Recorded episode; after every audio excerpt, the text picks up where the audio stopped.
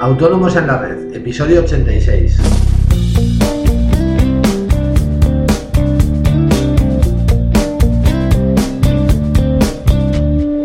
Muy buenos días a todo el mundo y bienvenidos un día más, un lunes más, hoy 18 de enero de 2016, a Autónomos en la Red, el podcast en el que hablamos de todos aquellos temas que nos interesan los autónomos, eh, seguros sociales, IVA, IRPF, financiación, etcétera.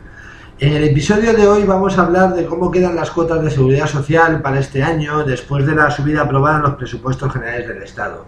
Pero antes, ya sabéis, eh, simplemente recordaros que en asesoríafiscalautónomos.es os ofrecemos todos los servicios de contabilidad e impuestos que os ayudarán a gestionar mejor vuestros negocios y a optimizar vuestra factura fiscal. Todo ello a unos precios realmente competitivos y de la manera más sencilla para vosotros. Toda la información la tenéis en nuestra web, os repito, asesoríafiscalautónomos.es.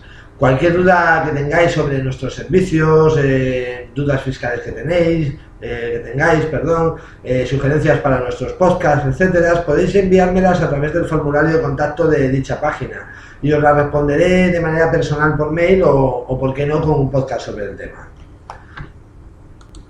Ahora sí vamos con, con el tema. Eh, desde el 1 de enero de 2016, eh, las bases de cotización de los autónomos suben un 1%, eh, según fue aprobado en los presupuestos generales del Estado. Esto significa, obviamente, que la cuota que vamos a pagar también sube un 1%. De esta manera, la cuota mínima para 2016, perdón, la base mínima para 2016, se sitúa en 893,10 euros, lo que supone una cuota mensual de 267,04 euros. Eh, siempre y cuando no disfrutemos de algún tipo de bonificación, eh, como por ejemplo podría ser la, famosa tarifa plana, ¿verdad? De 50 euros. Eh, igualmente la base de cotización máxima sube también un 1%, pasando de los 3.606 euros que eran 2015 a los 3.642 euros mensuales de 2016.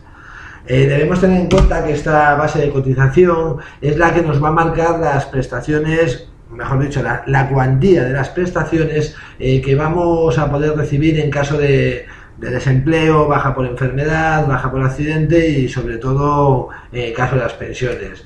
Evidentemente, si durante toda nuestra etapa como autónomos tenemos la, base mínima de cotización, pues luego recibiremos una, pensión inferior, ¿verdad? Eh, tenemos que ser un poco consecuentes.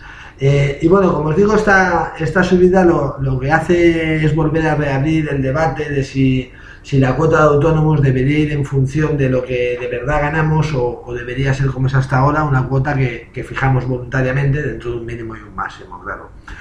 Eh, y bien, hay muchas asociaciones de autónomos que, que defienden la, la, conveniencia de hacer un sistema progresivo de cotización, eh, de manera que que el que menos gana pague menos o incluso esté exento y el que más gane eh, cotice por más dinero.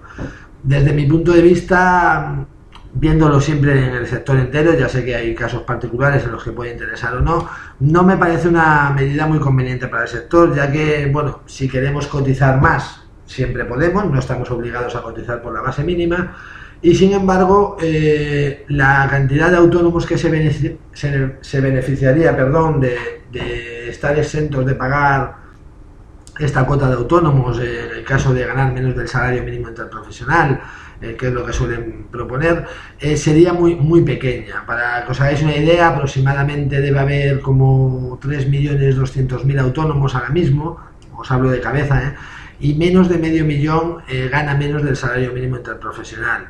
Y además normalmente esos autónomos que ganan menos suelen ser los nuevos, que no están establecidos, eh, consolidados, mejor dicho, que establecidos, por lo que para eso tenemos la tarifa plana y no creo que 50 euros sea para, para tirarse de los pelos, ¿verdad? Ya os digo que, son opiniones, por supuesto es mi opinión, eh, pero yo creo que no, que no sería muy conveniente, eh, tal, tal como está el sector y, con la crisis que ha atravesado, que hiciésemos que, los autónomos cotizasen eh, en función de, sus ingresos. Me gustaría saber vuestra opinión y por supuesto ya sabéis que podéis enviármelas al formulario de contacto de nuestra página web. La verdad es que sería un debate interesante. Y bueno, esto es todo por hoy. Eh, Simplemente daros las gracias, por supuesto, por vuestras reseñas y valoraciones de 5 estrellas en iTunes, pero como siempre os digo, sobre todo, muchísimas gracias por estar ahí y por vuestro feedback, que para mí es, es valiosísimo. Eh, hasta mañana con más autónomos en la red. Adiós.